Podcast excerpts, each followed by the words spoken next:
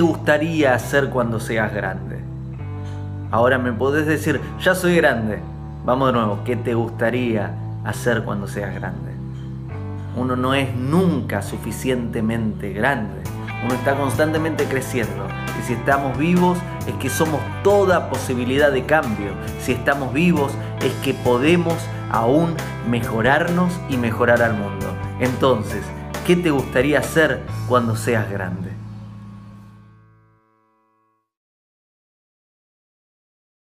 Hago esta rápida pausa comercial para agradecerte por oír mi podcast y pedirte que si te gusta lo recomiendes. Si te gustaría adquirir alguno de mis libros, podés encontrarlos en su formato físico y digital en Amazon y en su formato audio en Audible.